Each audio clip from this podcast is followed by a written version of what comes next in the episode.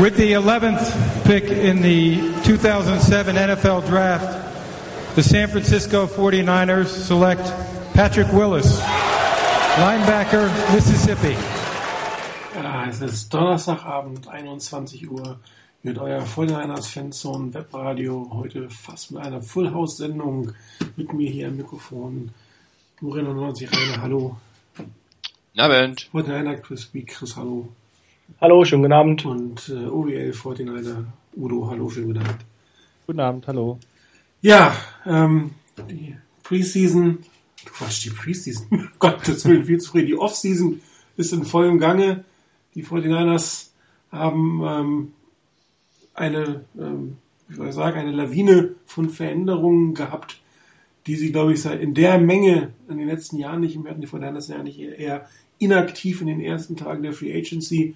Das hat sich dieses Jahr ein bisschen geändert, aber ich glaube, viel schwieriger, schwerwiegender sind die Verluste, die die 49ers zu beklagen haben. Einige davon noch nicht offiziell. Für Michael Crabtree gibt es noch keinen neuen Arbeitgeber. Einige waren abzusehen, vor allem äh, einigen äh, der Abgang von Mike Ayupati, wahrscheinlich auch der von Frank Gore, war jetzt nicht wirklich überraschend. Aber dann der Schocker am Montagnachmittag unserer Zeit. Ähm, Patrick Willis aus der Linebacker 2007 von den 49ers in der ersten Runde gedraftet, sieben Pro Bowl in Folge, wenn ich mich richtig erinnere, über 1000 Tackles. Hat gesagt, äh, das ist es, seine Füße machen ihn nicht mehr mit, äh, sie haben ihn bis hierhin getragen. Und solange sie ihn noch tragen können, möchte er ähm, aufhören, damit er auch noch weiterhin auf seinen Füßen laufen kann. Ähm, gab eine kleine Kontroverse um das Thema, was macht er denn zukünftig oder könnte seine Entscheidung, sich einer bestimmten Religion anzuschließen, da auch mit rein gehangen zu haben. Wir werden es nie fahren. Er selber hat es einzig und alleine auf seine Gesundheit bezogen. Ähm, ich glaube, wir alle können nur uns bedanken für die Leistung, die er für die Vorderlanders gezeigt hat. Einer, der immer da war, egal wie schlecht das Team eigentlich war, egal wie oft wir uns über wen auch immer, Coaches, Management, sonst wen geärgert haben. Ich glaube, über Patrick Willis haben wir uns, also ich kann mich nicht erinnern, dass wir uns bewusst irgendwie in irgendeiner Situation über ihn geärgert haben. Fällt euch da was ein? Ich glaube nicht, oder? Nee, das nicht. Wir hatten zwar im Webradio durchaus mal beim einen oder anderen Spiel so kritisch angemerkt, dass äh, Patrick Willis zum Beispiel in der Coverage vielleicht nicht mehr ganz so den schnellen Schritt noch hat, äh, den er mal hatte. Und dass er da durchaus ab und zu mal so ein paar Schwächen gezeigt hat. Aber das war ja immer noch alles auf einem sehr hohen Niveau. Also insgesamt war es ja schon so, dass wir glaube ich, auch alle gesehen haben und wussten, dass ein Patrick Willis unglaublich wichtig ist.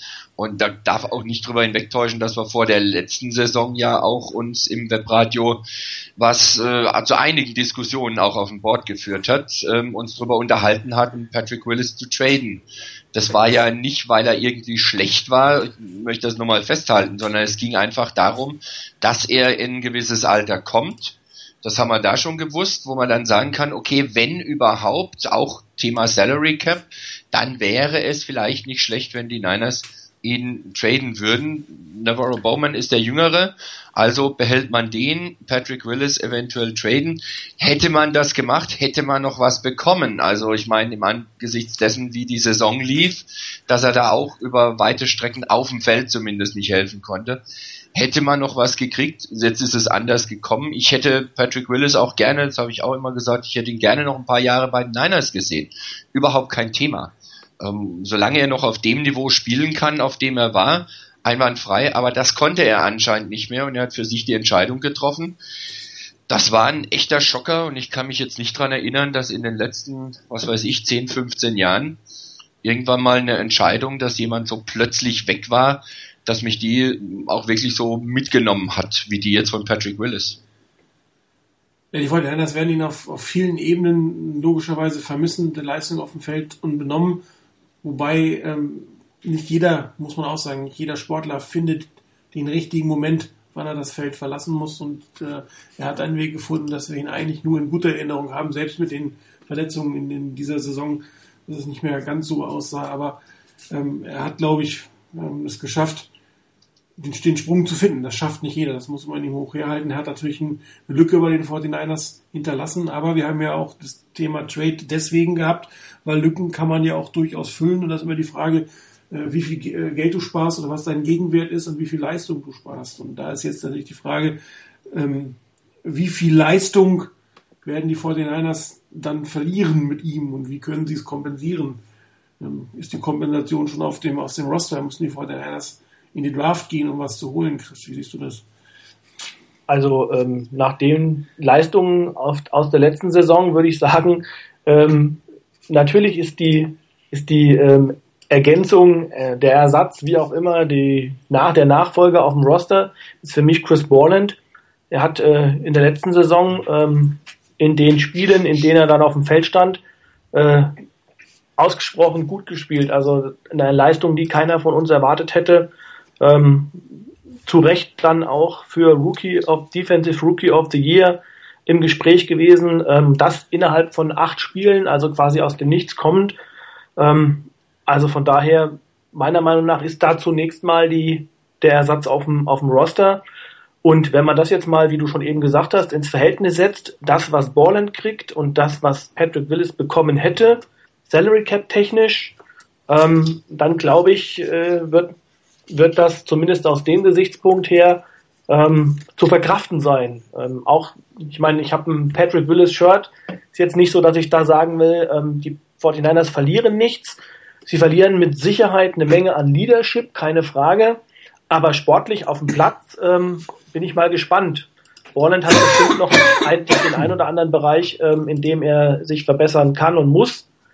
Aber ähm, man denkt natürlich bei sowas auch immer, an Patrick Willis in seiner absoluten Topform.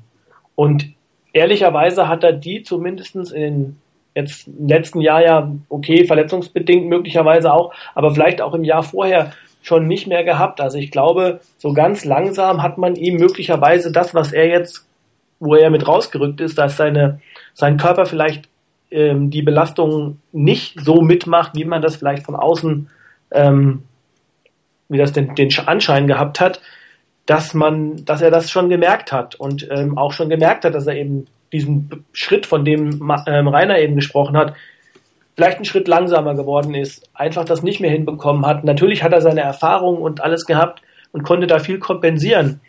Aber ich glaube, bevor jetzt wirklich der ähm, stärkere Abstieg äh, da gewesen ist, hat er, glaube ich, einfach für sich die Reißleine gezogen. Und das wiederum, wie, du, wie Martin eben gesagt hat, ist ihm hoch anzurechnen, dass er versucht, wirklich auf einem Peak seines oder auf einem, auf einem relativ hohen Niveau, Peak wäre ja falsch, weil ich ja eben gerade gesagt habe, er war schon mal besser, aber auf einem sehr hohen Niveau abzutreten. Also von daher, ähm, ich denke, der Ersatz ist auf dem Roster. Man muss eher gucken, dass man möglicherweise guckt, dass man noch ein, ein Backup oder sowas findet. Udo, ähm, glaubst du denn, dass die Fortinanders systematisch ohne ihn äh, mit muss man jetzt eigentlich sagen, mit Chris Borland das gleiche spielen können wie bisher? Oder glaubst du, dass da Veränderungen hätten vorgenommen oder müssen vorgenommen werden? Nee, nicht hätten, müssen vorgenommen werden. Beziehungsweise wird ähm, ähm, äh, Bowman eine neue Rolle oder eine andere Rolle einnehmen müssen, um Patrick Willis zu ersetzen? Oder meinst du, dass es eigentlich, ähm, war es ja sowieso schon eher der Bowman, der Cover Guy von den beiden und dass das ähm, Borland jetzt eigentlich nur noch in die Lücke hineinspringen muss und möglichst versuchen sollte, mit auf hohem Niveau da zu spielen. Ähm, bevor ich das beantworte, muss ich ganz kurz äh, mal äh, was äh, meinen persönlichen Patrick Willis Moment erzählen. Den hast du nämlich eben vorgespielt. Die Draft 2007 war die erste, die ich hier live in Deutschland im Fernsehen verfolgt habe.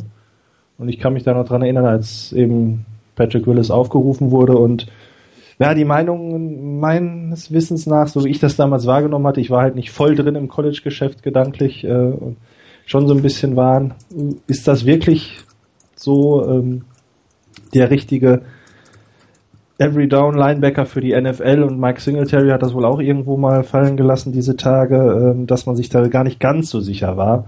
Aber gut, ich meine, ne, er hat wirklich die Knochen für uns hingehalten. Wir haben immer unsere Freude gehabt wenn es einen Spieler gab, auf den man sich verlassen konnte auf dem Feld, ganz egal wie es lief, so wie du es eben schon gesagt hast, dann war das Patrick Willis. Wobei du hast ähm, äh, gerade das Wort drei Down Linebacker gebracht, das war er ja schon plus nicht mehr, muss man ja fairerweise sagen.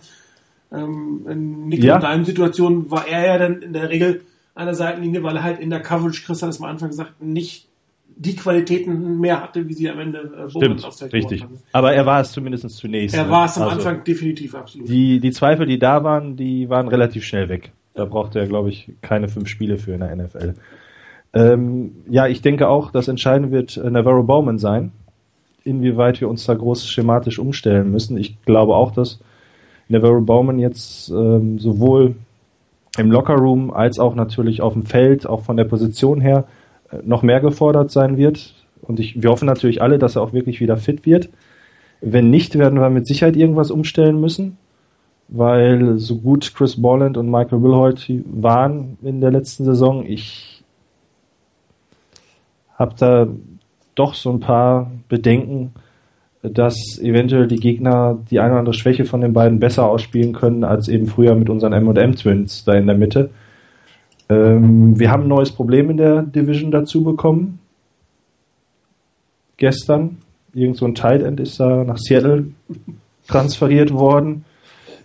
Da wäre ich schon recht froh, glaube ich, wenn Bowman sich um den kümmern könnte.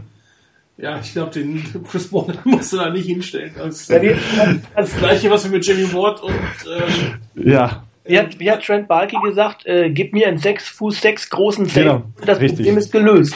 ja, genau. Dann hole ich den, ne? Aber er weiß im Moment, glaube ich, auch nicht, wo er den wegholen soll. Vielleicht läuft in China noch irgendjemand rum oder so. ja genau, irgendein Basketballer wird halt mal Ja. kurz äh, Genau. Ja, ähm, geswitcht. Also ähm, ich denke, wenn, wenn Bowman richtig fit ist, werden wir dann nicht so viel umstellen. Dann wird halt Borland ähm, die Rolle neben ihm spielen. Ich hoffen wir es mal, dass da die Worte von Balky stimmen, dass er auf einem guten Weg ist.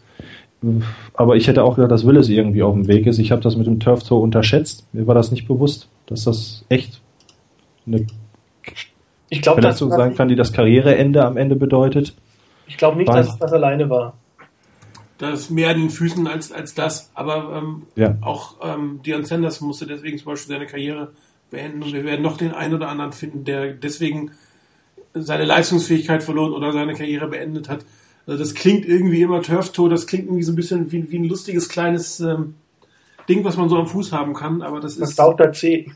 genau, Ja, ja, genau das so. ist halt echt karrierebefährdend. Und wenn er hat ja aber nicht nur von Fuß, sondern auch von Füßen, der doppelt im Plural Hm. gesprochen.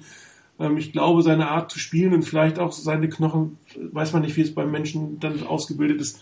Irgendwann war es halt zu Ende. Und ähm, Ja. was man natürlich nicht sehen will, ist einen lahmen Patrick Willis, der irgendwie am Ende der Saison ausgewechselt wird, gegen irgendwie nur noch an Seitenlinie steht, weil er nicht laufen kann. Auch das will, glaube ich, keiner wirklich sehen. Richtig, genau, wo du äh, auch gerade sagst, irgendwann sind die Knochen am Ende. Ich habe mal vor einigen Jahren einen Bericht gelesen, ich glaube Sporting News oder so, in der wöchentlichen Zeitung, äh, die die haben, über Jeremiah Trottier, glaube ich, von den Philadelphia Eagles. Wie der Montag von dem aussah. Ne? Gerade so vom Bett aufs Sofa und irgendwelche ähm, Kissen, Bandagen, Reitstrom-Geschichten um sein Knie, damit er irgendwie halbwegs ab Dienstag wieder ein bisschen auf dem Feld stehen konnte.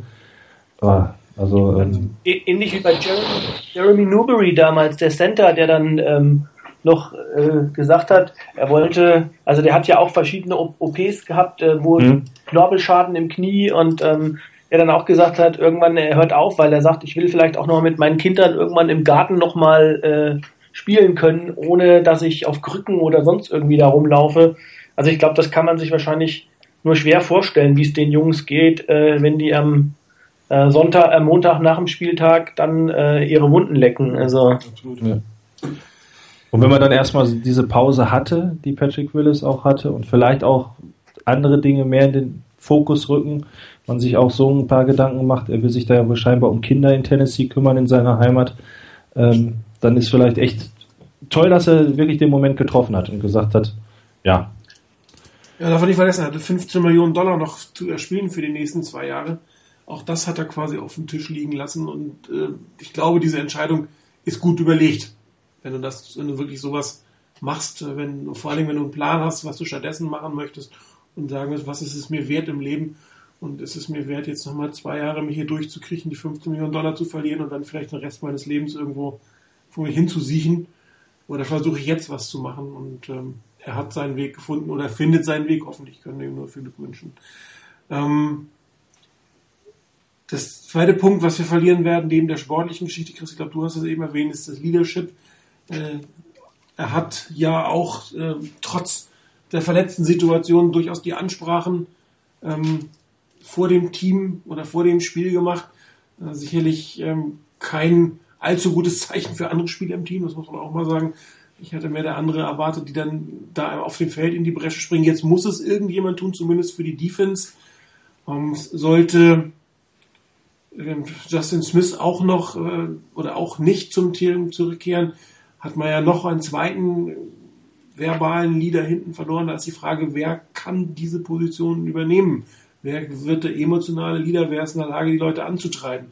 Ähm, einer, der es sicherlich anbietet, ist ähm, Agreed, der, wenn ich mich erinnere, auch als, als Union-Repräsentant kandidiert hatte bei den 49ers, also der sehr relativ aktiv ist. Heißt aber noch nicht, dass man auf dem Feld ein Leader ist. Navarro Bowman kann es sein. Fällt euch sonst noch jemand ein?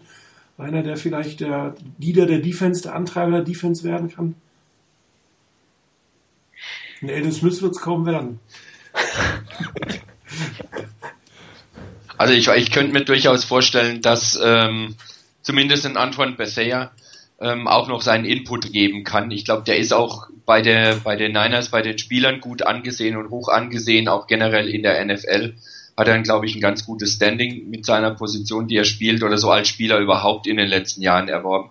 Das wäre noch einer, bei dem ich mir vorstellen könnte, dass der durchaus Einfluss nehmen kann und dass der sich auch da einbringen kann. Ob das in Summe ausreicht, jemanden wie Patrick Willis zu ersetzen, das weiß ich nicht. Ich habe im Moment echt meine Zweifel, vor allen Dingen, weil dann eben auch noch jemand ähm, wie ein Justin Smith, wenn der jetzt wirklich retired, der einfach auch aufgrund seiner Art, wie er gespielt hat, wie er sich eingebracht hat, ein unglaubliches Vorbild war und wo im Prinzip jeder hingucken kann und sagen kann, okay, so geht's eigentlich. Dass da nicht jeder diesem Beispiel folgt, okay, das kann passieren.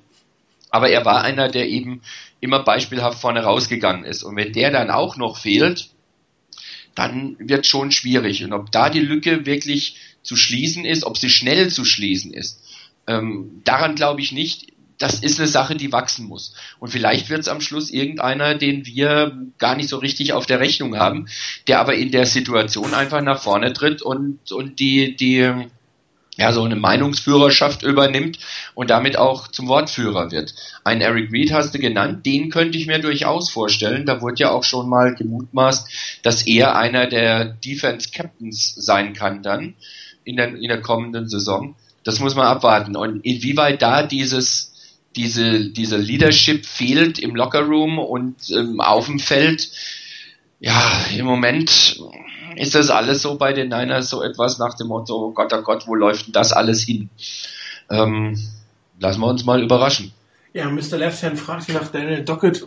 Also, der ja, erwart, erwarte ich jetzt nicht so als Leader, ehrlich gesagt. Der ist eher so ein Trash-Talker, der tatsächlich wohl auch im Spiel das Team sicherlich aus der einen oder anderen Situation ähm, anschreien und nach vorne dringen kann, aber dem stelle ich mir jetzt schwer vor als den, den wahren Leader mit Game Day, Ansprachen und so weiter. Ich weiß nicht, Chris, siehst du es anders? Ich habe gerade gedacht, also ich bin mal gespannt, wie der sich ins Team einfinden wird. Also ähm, da bin ich sehr ähm, gespannt, was er dort auch auf der Schiene bringen wird. Es ist ja immer die Frage, wie man einen Leader, ähm, wie man das ähm, definiert. Also ähm, ob das jemand ist, der einfach die Leute pusht und ähm, nach vorne bringt oder ob das einer ist, der großartig Ansprachen halten muss. Manchmal muss das gar nicht sein. Ähm, keine Ahnung. Also vielleicht, das kann auch jemand sein, der dann ähm, einfach nur in den richtigen Momenten ähm, die Leute so ein bisschen noch sagt, okay, wir, die auch in der Lage sind, dann einfach nochmal ein paar Prozent mehr zu geben, ähm, der durch entsprechende Aktionen vielleicht auch auf dem Feld äh, einfach zeigt, dass er derjenige ist, äh, der versucht hier den ganzen Laden nach vorne zu bringen. Also schwierig, das ist, ich glaube, es gibt nicht die eine Leaderfigur ähm, und deshalb glaube ich auch nicht, dass das äh, zwingend jetzt so gemacht werden muss, wie es bei ähm, wie es bei ähm, Patrick Willis gewesen ist mit diesen Ansprachen. Ich denke, das kann auch anders sein. Vielleicht kann man sich so eine Rolle auch aufteilen.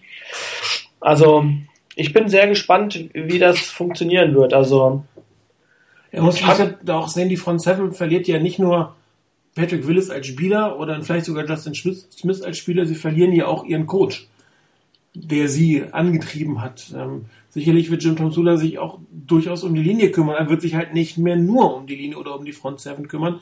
Also da verlieren die eigentlich noch eine ähm, sehr intensive Stimme in ihrem Ohr. Ich möchte es mal so ausdrücken äh, der dort für Ordnung und für, für, ähm, für einen Push sorgt. Auch da wird sicherlich irgendjemand in diese Lücke hineinspringen. Ich weiß nicht, ähm, ob es der neue D-Line-Coach tatsächlich ähm, hinbekommen würde. Ja, Tom Dula ist ja schon ein sehr eigen, eigener Typ. Ich weiß gar nicht, mir fällt da nichts Besseres zu ein. Also die, da gerade rund um die Front, Defense Front Seven, da fehlt eine Stimme oder fehlen mehrere Stimmen. Und das ist natürlich interessant zu sehen, ähm, wer da reinspringt. Ich glaube, die beiden Safeties, ich habe sie beide ernannt, sind für mich ein Stück weit ähm, diejenigen, die ähm, da Antreiber sein können.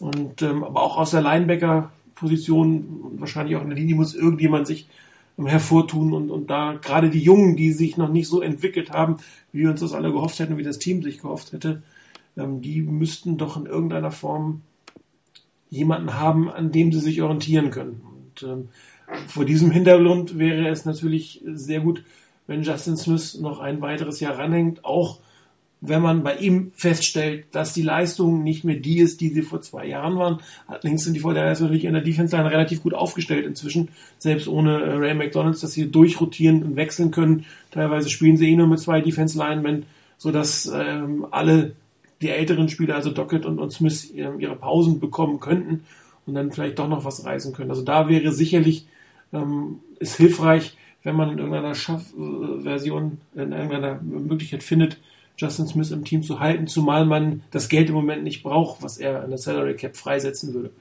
Es ist nicht mehr notwendig, das jetzt auf Kraft zu holen.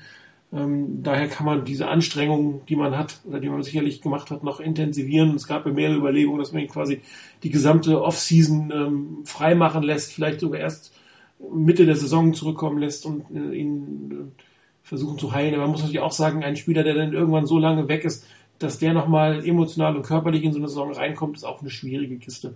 Also wenn, wenn er zum Saisonstart nicht bei den Fortinanders auf dem Roster steht, dann glaube ich auch nicht, dass er in der Saison nochmal kommt, wenn nicht ganz Dramatisches passiert. Ich würde nochmal ähm, einen Namen oder vielleicht eine, ich weiß nicht, was ihr von, von so einer Variante halten würdet, ähm, ins Spiel bringen. Ähm, zumindest in der Rotation. Ähm, Ahmad Brooks hat auch mal Inside Linebacker gespielt. Damit, so ja. hat er sogar angefangen im ja. College. In der 4-3 Inside, ne? Äh, ja. ja, genau. 4-3 ja. Mittellinebacker war, glaube ich. Er war Mittellinebacker in der 4-3. Also ähm, äh, da war ja ein, eigentlich, äh, das ist ja eigentlich sogar noch so, dass das ein, ein, ein Mittellinebacker ist, der noch mehr ähm, Coverage-Aufgaben hat, der Sideline to Sideline ähm, quasi äh, in der Lage sein muss, was er in der 3-4 Defense so nicht hat ähm, weil, er zwei, weil, wir, weil man zwei Mittellinebacker hat. Ähm, und ähm, eigentlich könnte ich mir das gut vorstellen. Ich weiß, es gab auch in, in Goal-Line-Situationen ähm, Phasen, wo er als ähm, Mittellinebacker gespielt hat. In Carolina bei den beiden Goal-Line-Stands. Goal-Line-Stands, wo, wo es ähm, quasi wirklich äh, um das Verhindern des Touchdowns ja. ging. Einen hat er auch verhindert damals. Absolut. Und, also gerade in, in, in typischen Rundowns genau. könnte er absolut da drin stehen. Ähm, man könnte dann sogar ähm, Bowman auf, sein, auf eine Außenseite, Auszeitposition zum Coverage wechseln lassen. Also da haben die das durchaus Optionen. Auch für mich ein Grund, warum er noch auf dem Roster steht, obwohl die letzte Saison nicht wirklich toll war, obwohl es den ganzen Stress gab. Aber auch hier die 49ers brauchen jetzt den Cap Space nicht unbedingt und haben eher eine Lücke auf dem Feld, als dass sie eine Lücke äh, in der Cap haben. Ja, ich, man ist, man ist, glaube ich, damit ähm, etwas flexibler. Man könnte je nachdem, wie man welchen Spieler einsetzt, zum Beispiel dann in der Draft sagen, man draftet einen Outside-Linebacker oder einen Inside-Linebacker, je nachdem, wie man die anderen Spieler einplant. Also wenn man zum Beispiel auch sagt, ein Brooks, der kann sowohl das eine als auch das andere spielen, dann kann ich sagen, okay, ich habe einen besseren Outside-Linebacker in der Draft und deshalb gehe ich auf Outside-Linebacker und lasse Brooks auch mal mehr Inside-Linebacker spielen, wenn das möglich ist. Also da äh, tut sich einiges auch an Flexibilität auf, finde ich. Das stimmt. Ja, ähm, neben Patrick Willis hat noch ein zweiter langjähriger Fortnite das Team verlassen. Wir nennen ihn heute als zweites. Das ist kein mangelnder Respekt gegenüber Frank Gore oder bevor mir hier irgendjemand einen Ast wieder vorwirft. Es geht einfach darum, das war der für mich absehbarere ähm, Abgang. Ich habe nicht wirklich damit gerechnet, dass er zum Team zurückkommt, dass man sich darauf einigt. Ähm, da hat er schon gedacht, dass er nochmal irgendwo ähm, einige Millionen bekommt, die die 49ers einfach nicht mehr bereit sind zu zahlen und die vielleicht sogar über seinem aktuellen Marktwert sind. Aber ihm persönlich sei es natürlich gegönnt, Frank Gore, ähm, das Workhorse der 49ers für die letzten zehn Jahre auf der Offense-Seite. Ähm, nicht ganz so der Leader, so wie es äh, Vocal Leader, ähm, äh, wie es Patrick Willis war, aber durchaus ein Vorbild, ähm, was Arbeitsfleiß, Einsatz ähm, angeht, ähm, ihn zu ersetzen. Auch auf der emotionalen Ebene wird sicherlich auch nicht einfacher werden, auf der sportlichen Ebene. Ähm, ich habe ja meine Meinung, glaube ich, relativ oft äh, dazu gut getan, darum werde ich jetzt mal kurz meine Klappe dazu halten. Aber Udo, Frank Gore, der Abschied ähm, von deiner Seite überraschend oder hattest du noch bis zuletzt gehofft, dass er bleibt? Oder war es auch für dich absehbar? Äh, es war für mich sehr absehbar. Also ich war ähm, nicht jetzt geschockt, wie zum Beispiel bei Willis. Äh, und ähm, die Hoffnung war relativ marginal. Also ähm, auch wenn es dann zwischendurch hieß, die Gespräche würden recht gut laufen. Aber äh, irgendwie hatte ich schon so ein bisschen damit gerechnet, ähm, wenn man das oder wenn ich es jetzt richtig deute, sieht es ja auch so aus, als wenn die 49ers gerne demnächst auf der Running Back Position nicht mehr so unbedingt mit dem einen Workhouse operieren würden. Frank Vugor ist, glaube ich, schon ein Spieler, der am liebsten jeden Carry bekommt und auch noch 60 Minuten nach dem Spiel noch durchrennen würde. Das wird uns auch fehlen. Also jetzt nicht, ne, so nach dem Motto, dem weine ich keine Träne nach. Also ich habe mich noch nicht dran gewöhnt, dass er im anderen Trikot aufläuft. Also am liebsten hätte ich es auch gehabt, was du, glaube ich, auch schon mal geschrieben hattest. Er retired einfach und ja. ist gut und war immer ein 49er. Äh, das wird in unserem Herzen, glaube ich, auch immer bleiben, weil er auch zu denen gehörte, auf die man sich immer wieder verlassen konnte, ähm, der absolut nichts Dummes angestellt hat auf dem Platz oder so.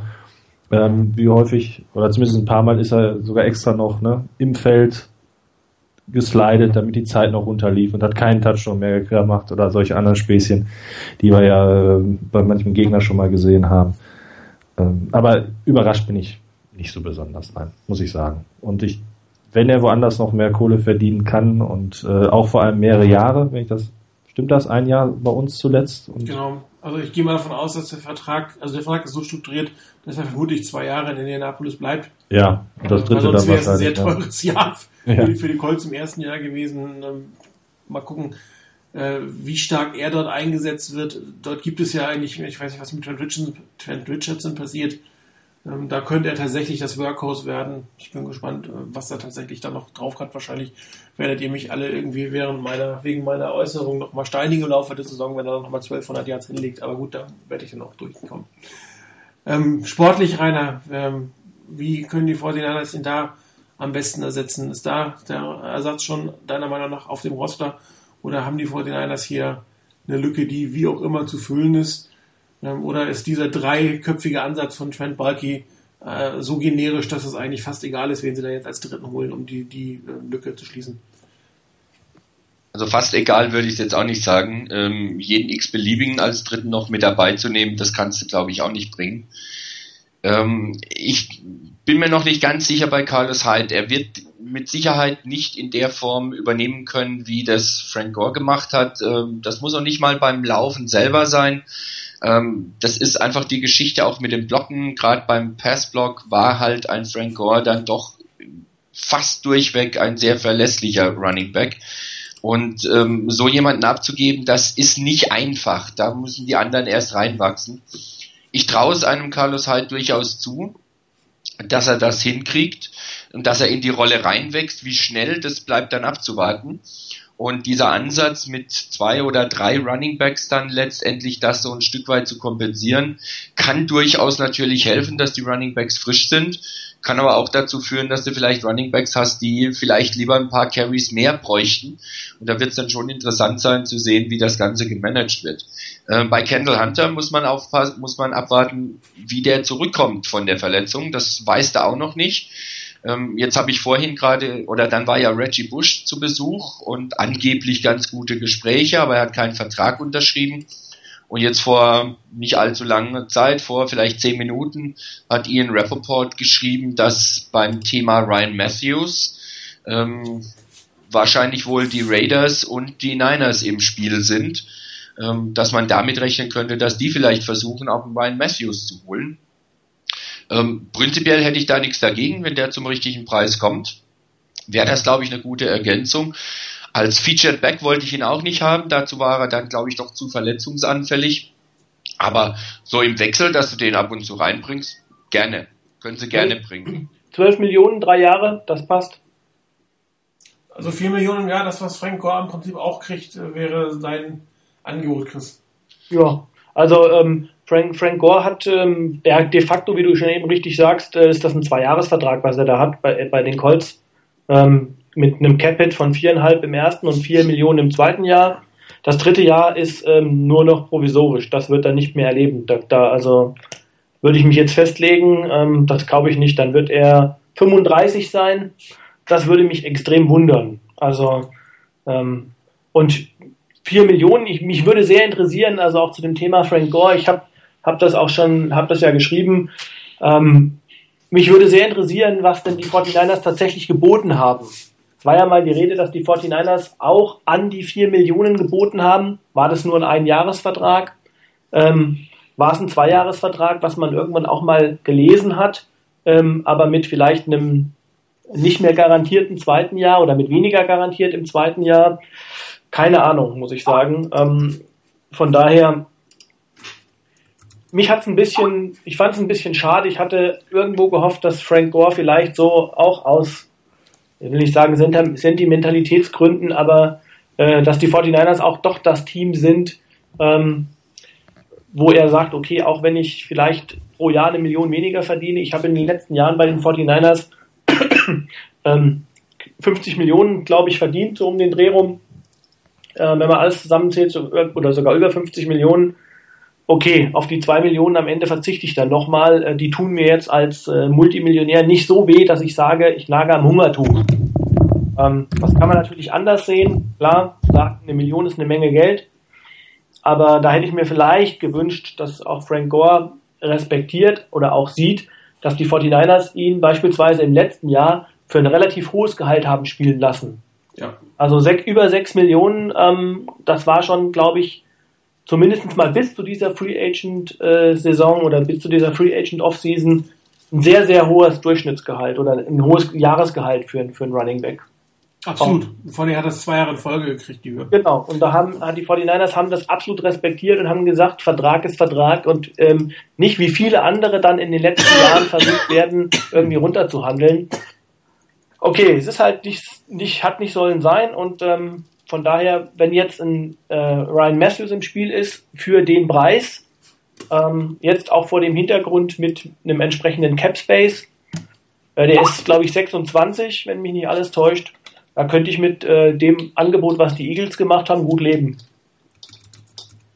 Ist auch ein guter Receiver aus dem Backfield. Das stimmt. Ähm, ist vielleicht nicht ganz so ähm, wie Reggie Bush, wobei man auch sagen muss, Reggie Bush ist mittlerweile 30 ist, das, ist er noch so explosiv, wie er vielleicht mal früher aus dem Backfield oder im, im, im Open Field war? Ähm, weiß man nicht. Auch der hat einen Ast. Ja, klar. Also ja gut, er war verletzungsanfällig jetzt zum Schluss. Ähm, bei Ryan Matthews war die Verletzungsanfälligkeit eigentlich eher in den ersten Jahren. Ähm, ich glaube, die letzten Jahre war es, die letzten beiden Jahre jetzt seines Vertrages war es nicht mehr so problematisch, nicht so schlimm wie am Anfang. Ich glaube, am Anfang war er recht häufig verletzt. Ja, das stimmt. Ja, Udo, deine, deine Meinung zu Frank Gore, du hast sie hier gerade gepostet, solltest du sie aber lieber sagen, weil äh, ja, klar. draußen hören uns ein paar Leute zu. Ich habe sie als einziger gelesen, aber wir haben sie zu zweit gelesen. Natürlich. Nein, ich wollte äh, Chris nicht ins Wort fallen. Äh, Chris sagte ja eben, äh, dass vielleicht Hoffnung da gewesen wäre, dass Frank Gore auch äh, irgendwie einen Schritt auf die Niners zugehen mag. Äh, was ich eben schon mal meinte, ich könnte mir echt gut vorstellen, dass irgendwie so dieses Gesamtpaket den Ausschlag gegeben hat. Äh, ich wäre nicht überrascht, wenn wir ihm nur ein Jahr geboten hätten weil wahrscheinlich viele so denken, wie das, was von Martin schon seit Jahren kolportiert wird. Irgendwann muss der Ast ja doch mal. Ähm, und ähm, die Colts sind vielleicht äh, auch ähm, jetzt eher im Window of Opportunity als wir. Das kommt auch dazu. Ich glaube, Frank Gore will einfach spielen und bei den Colts, da ist ja die Running Back Position seit Jahren ungelöst. Äh, da wird er wahrscheinlich erstmal als klare Nummer eins starten können. Ähm, bei uns rückt die Jugend langsam nach und äh, er hat ja immer mehr von seinen Carries abgeben müssen. Und äh, ich glaube, das war vielleicht sogar noch ein bisschen mehr das, als das ihm hinterher ist an einer Million oder so gelegen haben mag. Weil er hat ja, glaube ich, im Vorfeld gesagt, dass man nicht mehr plant, dass er der Featured Back ist. Was immer ihn gesagt hat, ob er Backup oder Three-Headed Monster oder wie auch immer das äh, Ja. rübergekommen ist dann am Endeffekt. Aber ich glaube, es ist klar gesagt worden, dass er diese Anzahl an Carries nicht mehr bekommen wird, dass es wahrscheinlich keine 1000 Jahr Saison für ihn geben wird. Und wenn man gesehen hat, wie er an der Seitenlinie steht, wenn er nicht den Ball hat, Sieht nicht aus. Aber, aber auf der anderen Seite ganz ehrlich, dass die 49ers in den letzten Jahren schon die Carries reduziert haben, das ist meiner Meinung nach mit ein Grund, dass er überhaupt noch auf dem Feld steht. Wenn er äh, wie zu seinen besten Zeiten mit Ja. 150 Carries pro äh, Saison aufgelaufen wäre, dann glaube ich nicht, dass er mit, äh, mit 32 noch auf dem Feld stehen würde. bestimmt, siehe Steven Jackson, ne? Ich meine, da war auch irgendwann Schluss. Er ist etwa, ist glaube ich sogar gleiche Saison, wenn mich nicht alles täuscht. Ja, ja, irgendwie. Ja, Gore will den Super Bowl. Ähm, bis jetzt haben die Colts nicht unbedingt direkt an die Tür des Super Bowls geklopft, muss man sagen. Äh, auch wenn ich äh, das Team sehr mag. Mein zweitlieblingsteam in der ganzen Liga, habe ich glaube ich auch schon mal gesagt. Ähm, ich Andrew Luck lieber hätte als Colin Kaepernick bei uns. Äh, nichtsdestotrotz, ähm, irgendwas scheint bei den, bei den äh, Colts äh, zu hapern, dass sie es nicht schaffen, mit, mit dem Team ganz nach oben zu kommen, ist die Frage, ob jemand wie Frank Gore sie jetzt äh, an den Rand des Super Bowls bringt, bei einem 32 oder auf einen 32-jährigen Running Back zu setzen, ist natürlich auch ein gewisses Risiko. Ähm, andererseits, Plus einen 33-jährigen Receiver. Genau. Den 35-jährigen haben sie ja entlassen und haben sie nicht weiter verpflichtet. Verbessert. Ja, genau. Also äh, ich bin gespannt, ob Frank Gore nächstes Jahr äh, im Levi's Stadium im Super Bowl spielt. Ähm, die Colts haben wahrscheinlich eine bessere Chance als die 49ers. Den Satz würde ich gleich mitgehen. Sie jetzt als Top-Favoriten in der AFC sehe ich sie nicht, ehrlich gesagt. Also da fehlt ihnen anscheinend irgendwie immer noch ein bisschen was, um diesen Sprung zu machen. Was? So genau weiß ich es ehrlich gesagt auch nicht. Ähm, Capspace, Sie haben es mehrmals erwähnt, möglicher Ersatz. Ähm, hättet ihr es schön gefunden, wenn man sich zum Beispiel um DeMarco Murray bemüht hätte? Für, was kriegt er? 9, 10 Millionen, glaube ich, im Jahr jetzt. Wäre das für euch eine Option gewesen, als dann tatsächlich Featured Back? Also für mich nicht. Für mich auch nicht. Ich hätte da ein Risiko gesehen, der spielt hinter einer Bomben-O-Line. Der müsste bei uns auf dem Gras spielen. Ich weiß nicht. Also ich habe immer das Gefühl, dass es ähm, Running Backs auf Turf leichter haben. So, so wirkt es zumindestens. Also und dann so viel Kohle da rein in die Position. Ähm, nö.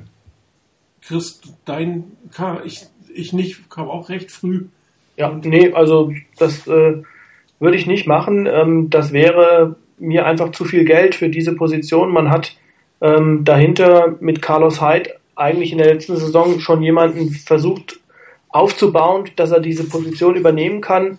Äh, man hat Hunter, dann äh, bin ich da wirklich für eine äh, günstigere Variante mit Ryan Matthews. Äh, wenn mir, ähm, das muss man ja auch sagen, DeMarco Murray war ja nicht von Anfang an der Mega Running Back, ähm, sondern hatte am Anfang auch Verletzungsprobleme, war am Anfang gar nicht, in ich glaube auch wieder in den ersten Saisons nicht ganz so stark, hatte unter anderem auch ähm, im College die ein oder andere Verletzungsproblematik. Wenn mir dann ähm, so, ein, so ein Spieler äh, wegen Verletzung ausfällt, ähm, wo ich im Prinzip meine ganze Kohle und auch vielleicht meine ganze Offense drauf fokussiere, ähm, dann habe ich ein Problem. Also von daher bin ich mit der Variante in Matthews beispielsweise oder auch von mir aus auch ein Reggie Bush für kleines, kleineres Geld zu holen. Ihr Äh, würdet aber keine 4 Millionen mehr zahlen, oder? Nee, nö, für, für Bush nicht. Ähm, aber auch zum Beispiel ähm, ist die, die Running Back Position in der Draft äh, sehr gut besetzt in dem Jahr. Also da gibt's Optionen, da würde ich nicht 10 Millionen ausgeben, dann sollten sie eher gucken, dass sie irgendwie vielleicht noch einen vernünftigen Cornerback äh, verpflichten oder vielleicht auch irgendeinen O-Liner oder sowas, aber ähm, nicht als Running Back jetzt. Rainer, du warst so still bei dem Thema? Nein, ich habe erstmal die anderen gelassen, ich muss mich ja nicht vordrängeln. Ja, die haben ja sofort reagiert, so, nein, nein. Ja, deshalb habe ich gedacht, lass es doch erstmal machen. Ähm, nee, also, also DeMarco Murray in der Form, wie er letzte Saison gespielt hat, ist eine absolute Wucht. Ähm, das war schon gigantisch, was er da gespielt hat. Von daher so einen Spieler auf dem Roster zu haben, ist sicherlich immer eine nette Geschichte. Auf der anderen Seite geht's einfach aber auch um den Preis. Und äh, auch wenn die Niners jetzt Cap Space haben, den dann für einen Running Back so zu verringern, ich weiß auch nicht. Also es ist, glaube ich, auch nicht mein Ding, was ich gemacht hätte. Ähm, dann lieber ähnlich wie das auch Chris gerade eben beschrieben hat, von mir aus Reggie Bush, Ryan Matthews wäre mir eigentlich auch noch lieber dann an der Stelle. Ähm, zumal man bei DeMarco Murray natürlich auch sehen muss, der hatte letzte Saison, ich habe gerade mal nachgeguckt, während der Regular Season 392 Rushes. Der hat 392 Mal den Ball getragen und hatte dazu noch 57 Receptions. Äh, das ist eine Menge Holz. Also da stellt sich natürlich auch immer die Frage, wie lang der das durchhält. Ist das ein Spieler, bei dem du in der nächsten Saison Ähnliches erwarten kannst, oder ist die nächste Saison eine, wo es dann ein ganzes Stück nach unten geht, weil er die Belastung zwar in der Saison ganz gut weggesteckt hat, aber das einfach nicht in die nächste Saison rüberbringen kann, ist ja auch immer so eine Geschichte. Also von daher, das wären mir dann auch für den Preis für die Niners zu viel Fragezeichen gewesen, zumal, wie gesagt, mit einem Carlos Hyde eigentlich ein Spieler da ist, der schon finde ich, sehr, sehr gute Ansätze gezeigt hat, den man weiter aufbauen kann und dem würde ich nicht unbedingt einen DeMarco Murray vorne dran setzen, sondern ihm auch das Vertrauen schenken und dann eben von mir aus mit Kendall Hunter und einem dritten äh, Running Back dann eben die Carries ein bisschen verteilen und wenn das sich ausgeht und jeder einigermaßen frisch bleibt, ich habe es ja vorhin schon mal gesagt, dann könnte das am Schluss die bessere Lösung sein und die günstigere Lösung natürlich sein, als einen DeMarco Murray zu holen. Ähm, und das Geld dann vielleicht besser Richtung Cornerback zu verschieben, wobei das natürlich auch so eine Geschichte ist. Heute hatten wir es ja, glaube ich, auch auf dem Board davon, ähm, was vielleicht nicht so ganz die Methode ist von Trent Borky, wo er dann die, das Gewicht drauflegt. Aber vielleicht gibt's auch damit noch einen O-Liner oder vielleicht gibt's auch noch irgendjemanden als Linebacker oder D-Line, wo nochmal investiert wird. Keine Ahnung. Schauen wir mal, was da passiert. Aber von daher, dass der Marco Murray nun wohl aller Voraussicht, äh, wohl nun in Philadelphia gelandet ist, okay, dann bleibt er in der NFC East auch nicht so dramatisch. Ja, der dritte Abgang, ähm, auch dieser nicht ganz so überraschend. Mike Ayupati, mega Erstrundenpick der 49ers von vor fünf Jahren, wenn ich mich richtig erinnere. Ähm, die Offense Line dürfte, glaube ich, die, von den Abgängen die Unit sein, die es am schwersten kompensieren kann, oder Chris? Okay, ja. das andere Meinung.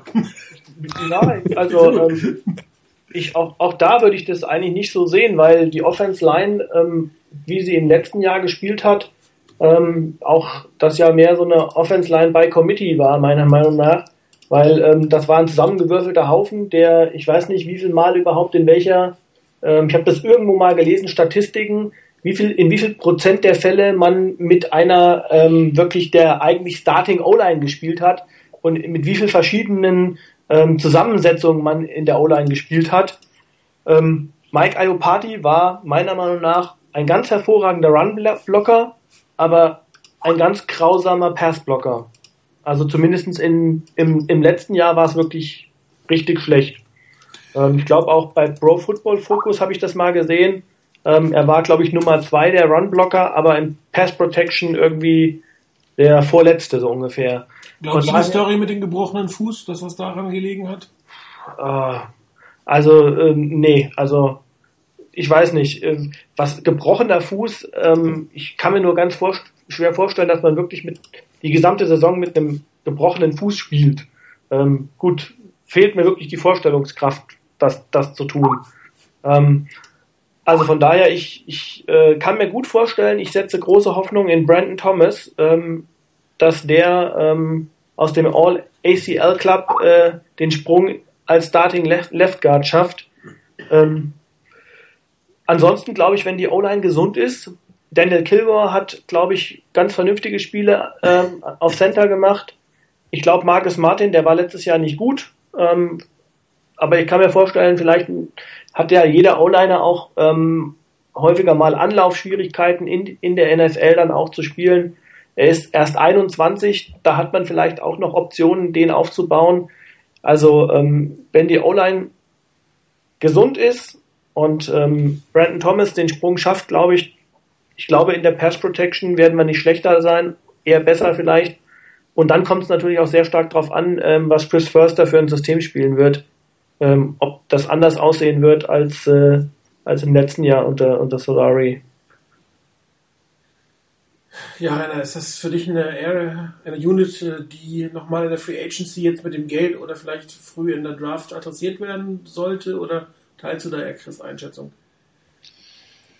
Grundsätzlich schon teile ich die Einschätzung von Chris, allerdings würde ich das nicht ausschließen, dass die Niners in der Draft relativ früh vielleicht doch in Richtung O-Line gucken, wenn sich da jemand auftut, von dem die Niners überzeugt sind, wo sie sagen, der hilft uns weiter, egal wen wir jetzt auf dem Roster haben, das ist einer, der hilft uns weiter und der könnte unsere Unit mit der, könnte unsere O-Line wirklich deutlich besser machen für die nächsten Jahre, dann würde ich sowas nicht ausschließen. Also egal wer jetzt da ist, da war, zurückkommt von Verletzungen oder sonst was.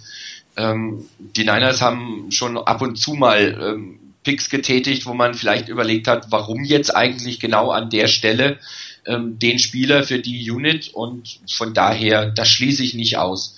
Ich halte es jetzt nicht für die allergrößte Wahrscheinlichkeit, aber ähm, so wirklich überrascht wäre ich da eigentlich nicht, wenn die Niners per Draft nochmal nachlegen. Oder hättest du ihn gerne gehalten? Hättest du einem Guard oder Mike Alpati speziell den 40 Millionen Dollar, also acht Jahre pro Jahr bezahlt? Oder wäre das für dich auch zu viel Geld, wie, wie es die 49ers im Moment eigentlich handhaben, dass die von den Interior Linemen doch eher mäßig bezahlt werden. Also gefühlt bin ich der Meinung, dass ich es ge genauso gemacht hätte, um jetzt nicht zu sagen, sie haben es richtig gemacht. Das okay. kann, ich, kann ich mir gar nicht anmaßen, das zu sagen. Äh, weil er doch im, im, Passspiel letztes Jahr seine Schwächen hatte. Er hat natürlich auch unbestritten ähm, Qualitäten, die nur wenige in der Liga haben, weshalb er erstmal eine Lücke hinterlässt. Ähm, ich habe eben noch mal so nachgedacht. Ähm, ich denke schon, dass Trent Bolke mit dem Gedanken gespielt hat, dass der Rookie-Vertrag nicht verlängert wird. Und dass er dementsprechend auch die eine oder andere, ähm, den einen oder anderen Spieler gedraftet hat. Jetzt müssen wir natürlich hoffen, dass sie sich dann da vielleicht Brandon Thomas zum Beispiel äh, dann da auch hervortun. Ansonsten ist, ähm, man weiß ja nie, wie so eine Draft läuft wäre vielleicht auch Brandon Sheriff von äh, Iowa jemand, wenn der bis zu uns runterfällt auf Position 15 und möglicherweise die Wide Receiver, die wir so gerne hätten, schon weg sind. Ähm, der könnte ähm, oder da wäre ich mir wäre ich recht guter Hoffnung, dass der die Lücke schließt. Also ähm, mit Hinblick dessen, dass wir alle davon ausgegangen sind, was aber wahrscheinlich Trent Borky besser gewusst hat, dass Patrick Willis noch da ist, dass es knapp aussieht mit dem Cap Space hat es mich jetzt nicht überrascht und hätte ich wahrscheinlich ähnlich gehandhabt. Ähm, Chris hat es, glaube ich, ausgerechnet oder, oder jemand anders, ich weiß nicht so genau. Er ist jetzt der drittbestbezahlte äh, Guard der Liga, ist aber ähm, zu eindimensional auf der anderen Seite, finde ich. Und ähm, ich glaube, viele Teams sitzen da eine ähnliche Strategie, indem sie eher versuchen, äh, auf den Guard-Positionen für frisches Blut zu sorgen, sprich recht günstige Spieler. Und ganz verkehrt werden wir damit, denke ich, nicht fahren. Ja, das ist ja alles triple gut sozusagen. Die Fortinanders haben nicht mehr das Problem im Passblocking. Dafür hat jetzt ein Divisionsrivale und der hat auch noch 8 Millionen weniger Cap Space. Oder so, gut. Alles, okay. alles richtig ja. gemacht. um es mal kurz in drei Sätzen zusammenzufassen. Und ich glaube, ich glaube, Carsten Palmer ähm, ist noch, ist definitiv langsamer als, äh, als äh, ähm, EK. Ja, Carsten also, Palmer ist sogar langsamer als ich und das soll schon was heißen. Ja. Ja, also ich bin gespannt. Also das wird sehr interessant sein, wie, wie, der, wie die Cardinals das machen, ähm, ob sie da irgendwie äh, vielleicht auch von, vom, vom O-Line-Spiel es so handhaben, dass äh, die Schwächen von IO Party vielleicht ein bisschen versucht werden zu, zu kaschieren. Ähm, also Vielleicht ist es auch einfacher für IO Party, wenn er klassischen Pocket Passer protecten muss. Das kann sein, ja, möglicherweise. Das, das ist äh, doch die etwas einfachere Art des Blockens und äh, von daher muss man mal schauen. Ja, letzter Abgang, gleich in Kombination mit dem teuersten Free Agent, den Trent Barkey in seiner Karriere geholt hat, äh, Michael Crabtree, Torrey Smith. Der eine unterschrieben für eben schon gesagte 40 Millionen, 8 Millionen im Jahr. Dieses Jahr sehr cap-freundlich, zählt nur 3,6 Millionen gegen das Cap.